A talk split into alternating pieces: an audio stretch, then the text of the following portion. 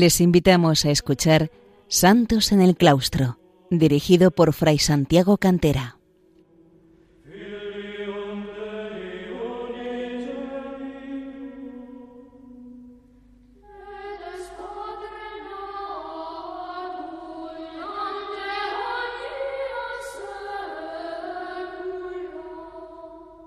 Un saludo, queridos radioyentes de Radio María. Una vez más nos disponemos a acercarnos a la vida monástica y en concreto a los santos que han brillado en ella como lumbreras que Dios ha dado a toda la Iglesia a través de este modelo de vida, eh, de la vida de los monjes y de la vida de las monjas en el desierto físico o espiritual. Hablábamos la semana pasada de lo que era la vida monástica, de los inicios de ella en Egipto y nos fijábamos en la figura de San Antonio Abad, conocido tantas veces de un modo popular como San Antón. Y veíamos por qué y cómo había nacido en, en Egipto, en el Egipto bajo romano, al término de las persecuciones, y hacíamos una semblanza de la figura de San Antonio. San Antonio es al que los monjes consideramos el gran padre de los monjes, nuestro gran padre, uno de esos padres del desierto y el primer abad y el primer monje. Vamos a dar algunos rasgos más de su vida. la semana pasada contábamos cómo San Atanasio, doctor de la Iglesia, el gran campeón de la fe, que eh, lucha contra los errores de Arrio, quien negaba la divinidad de Jesucristo y cometía otros errores más también doctrinales, fue quien escribió la vida de San Antonio, ya que lo conoció y conoció a los monjes en el desierto donde él estuvo retirado en varios de sus destierros. Y esa vida de San Antonio nos ha llegado hasta nuestros días como un tesoro que nos habla de estos primeros monjes. Decíamos que San Antonio murió en el año 356. Se dice que a los 105 años de edad, por lo tanto podría haber nacido hacia el año 251. Hay estudiosos que dudan de esa edad, pero bueno, lo que nos importa sobre todo, una vida longeva y murió en el año 356. Las grandes etapas de su vida que conocemos por la obra de San Antonio, de San Atanasio, perdón, fue eh, que nació de una familia rica, como decíamos en ella, y que vivió en ella hasta la muerte de sus padres. Y hacia los 20 años, las palabras de, de Jesucristo en el Evangelio de San Mateo, en el capítulo 19, en que se dirige al joven rico, las leíamos la semana pasada, eh, San Antonio a partir de ahí lo dejó todo, inició una vida ascética y entró en contacto con otros monjes a los que trató de imitar, y a su vez él iría reuniendo después discípulos.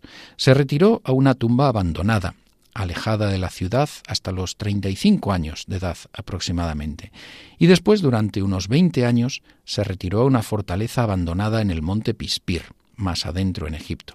Allí contactó con otros monjes y tuvo discípulos, fue reuniendo discípulos, se convirtió en padre de otros monjes. Y en el año 311, ante la persecución de Maximino eh, a los cristianos, estamos antes del año 313 todavía, marchó a Alejandría para animar a los confesores de la fe. Después de la persecución volvió al monte Pispir para vivir diariamente lo que se llamaba o llamó y llamó así también San Atanasio el martirio interior, es decir, ese martirio que ya no es cruento, ya no hay derramamiento de sangre, pero que el monje vive con su entrega, con su lucha contra los demonios, con su lucha contra las malas tendencias que en el hombre hay derivadas del pecado original, y eh, en esa lucha es un testimonio diario de vencimiento de sí mismo, de vencimiento de las pasiones y de victoria sobre los pecados.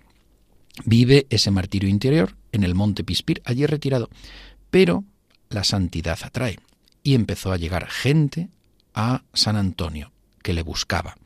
Y esto le obligó a buscar otro lugar aún más solitario para esa vida solitaria que anhelaba.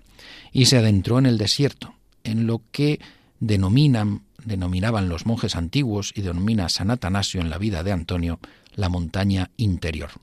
Cada cierto tiempo San Antonio volvía al monte Pispir, a la montaña exterior, para atender a sus discípulos, ya que decimos que había ido reuniendo otros monjes alrededor de sí, para los que actuó como un verdadero eh, maestro y padre. Y también para atender a las otras gentes, tantos seglares, tantos laicos que buscaban su ayuda. Hacia el año 338 fue a Alejandría para condenar públicamente a los arrianos. Ya decimos que eh, estuvo unido a San Atanasio, al gran campeón de la fe contra el arrianismo.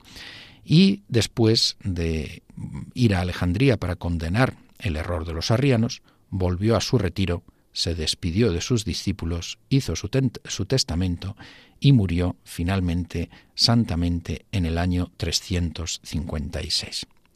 Bueno, podemos destacar en esta semblanza y conociendo a San Antonio también y sus escritos una serie de rasgos, una serie de rasgos importantes acerca de él como monje.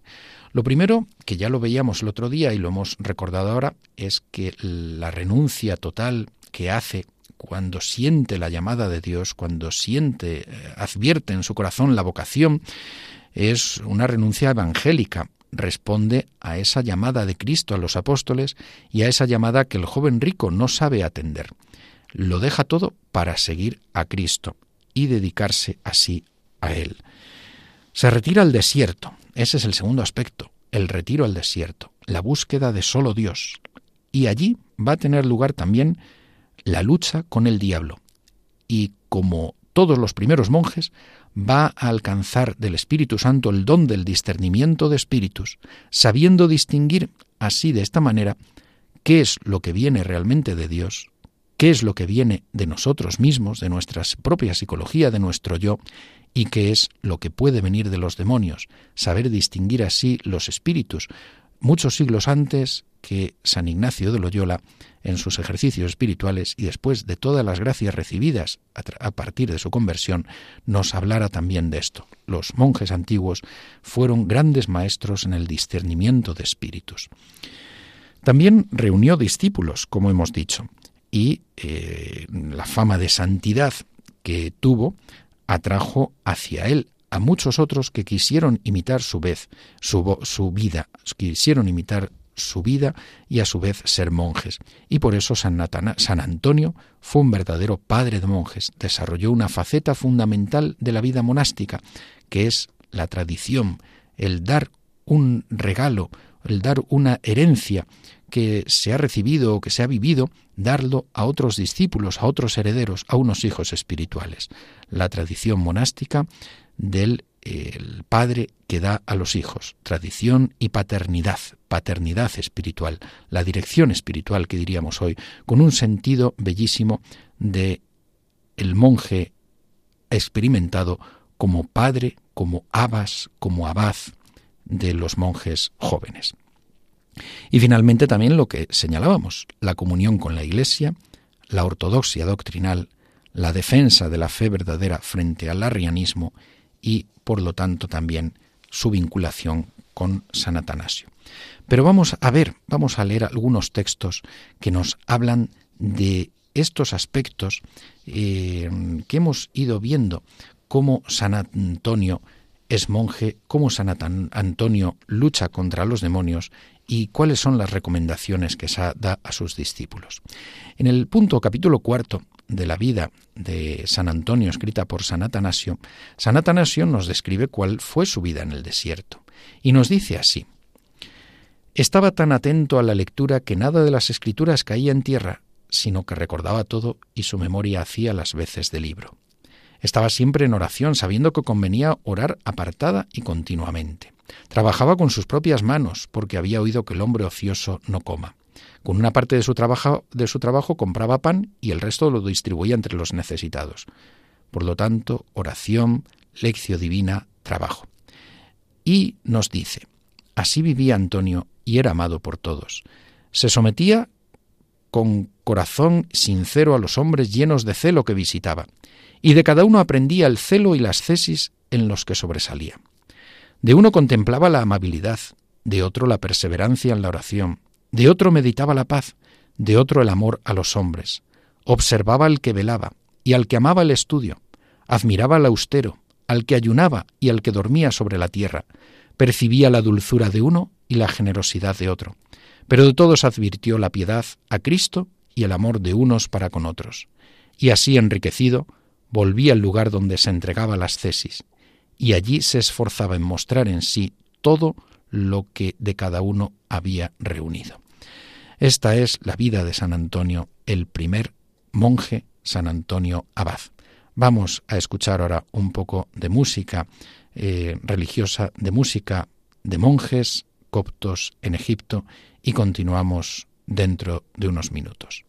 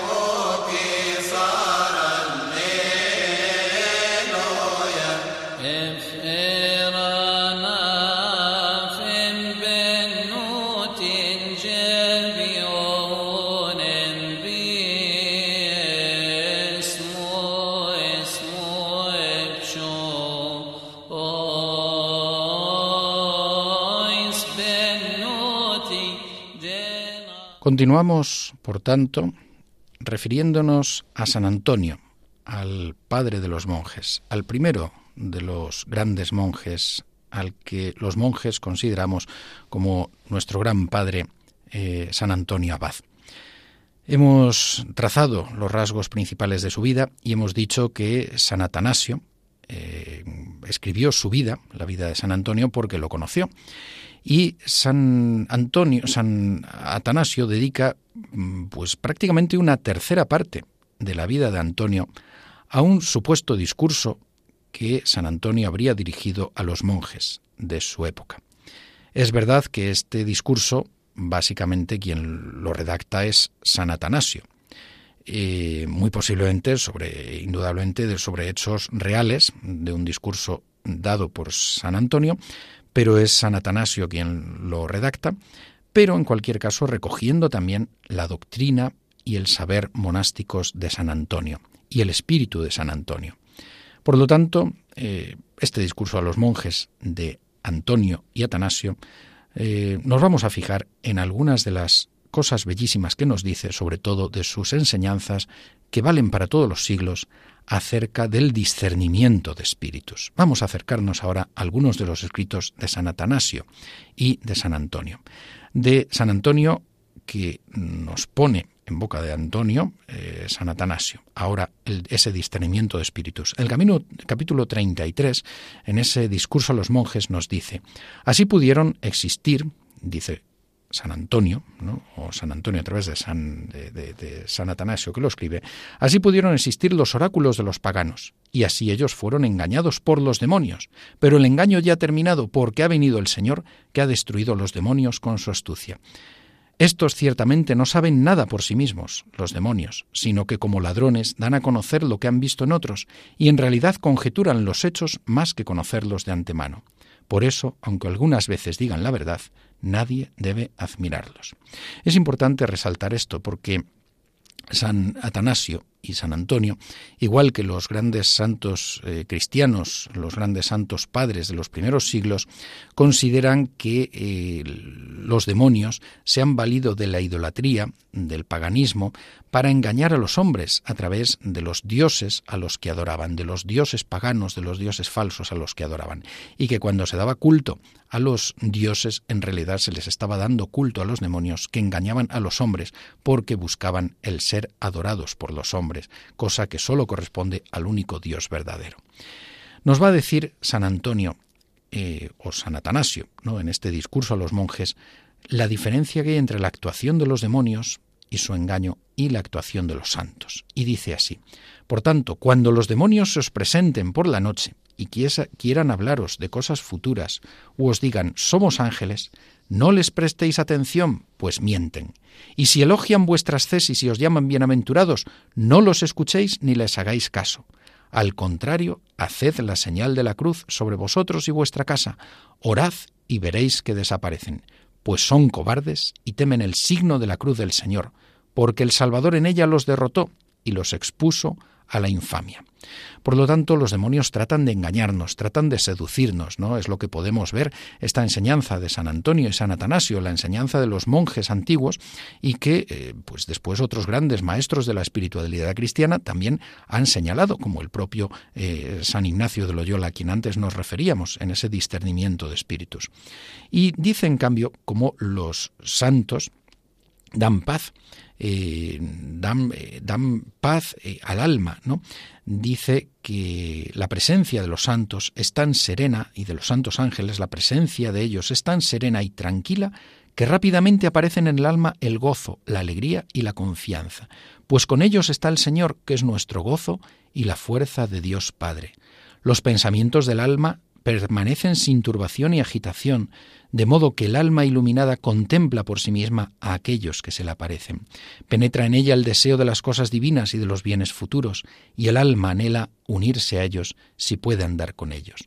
El buen espíritu, que dirá San Ignacio, infunde estos sentimientos, en cambio el mal espíritu, que es el demonio, pues introduce lo contrario, es lo que nos va a decir también en este discurso San Antonio que recoge San Atanasio. Nos dice a continuación cómo el demonio lo que produce es ruido interior en el alma, turbación. Dice así, por el contrario, la incursión y la aparición tumultuosa de espíritus malos vienen acompañadas de estrépito, ruidos y gritos, como los juegos de los niños maleducados y los asaltos de los ladrones.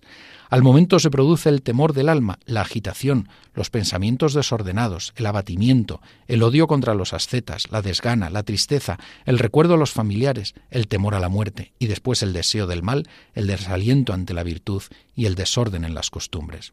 Por eso, si tenéis temor ante una visión, pero enseguida ese temor se aleja y en su lugar se produce un gozo inenarrable, confianza, coraje, coraje, alivio, pensamientos ordenados y otras cosas que ya he dicho, la fortaleza y el amor a Dios, confiad y orad.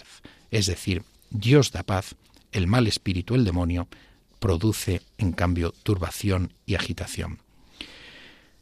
¿Cómo nos dice San Atanasio al final de esta vida de Antonio que era San Antonio? Pues nos dice así, nos lo retrata así.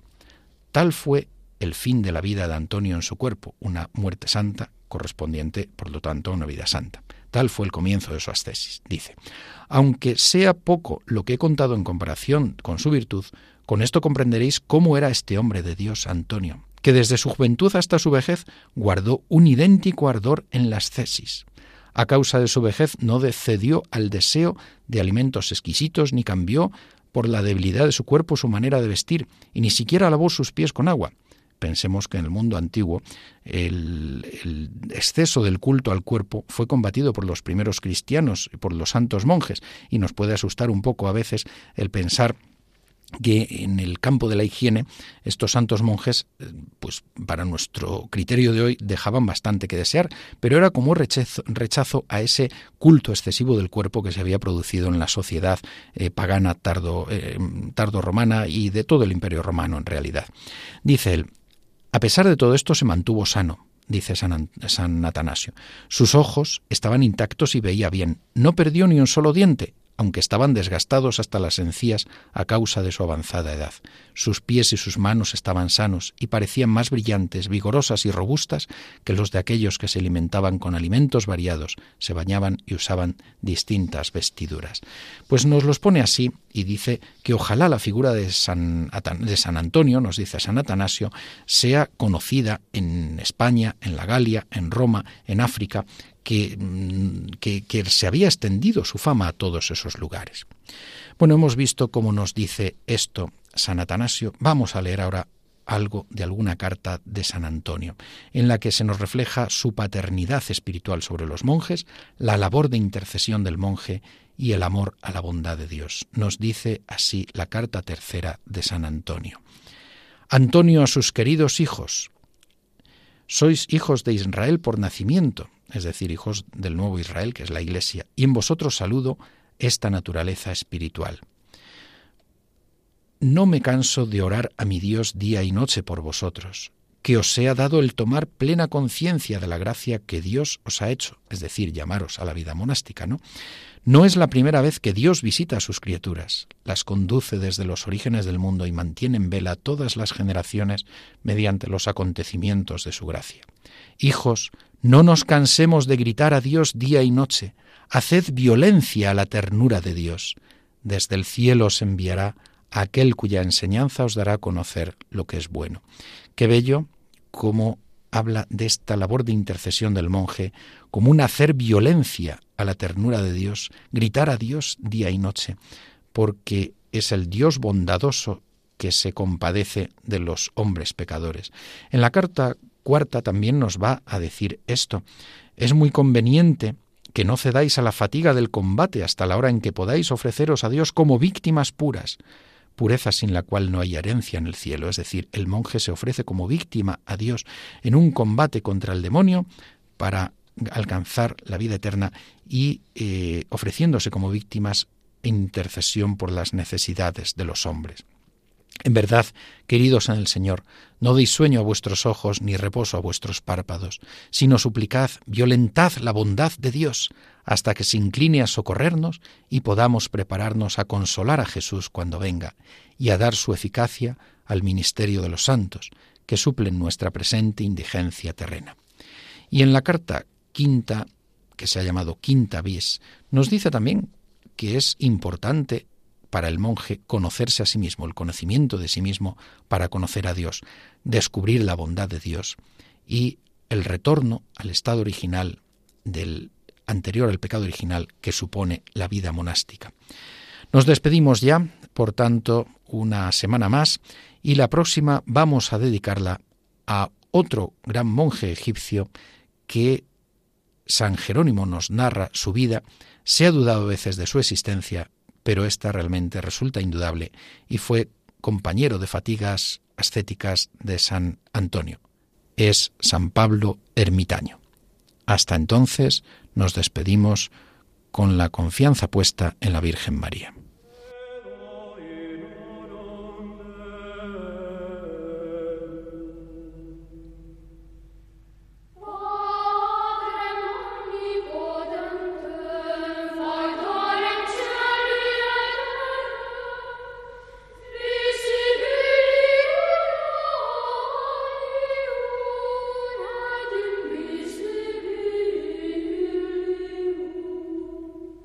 Han escuchado en Radio María Santos en el Claustro, un programa dirigido por Fray Santiago Cantera.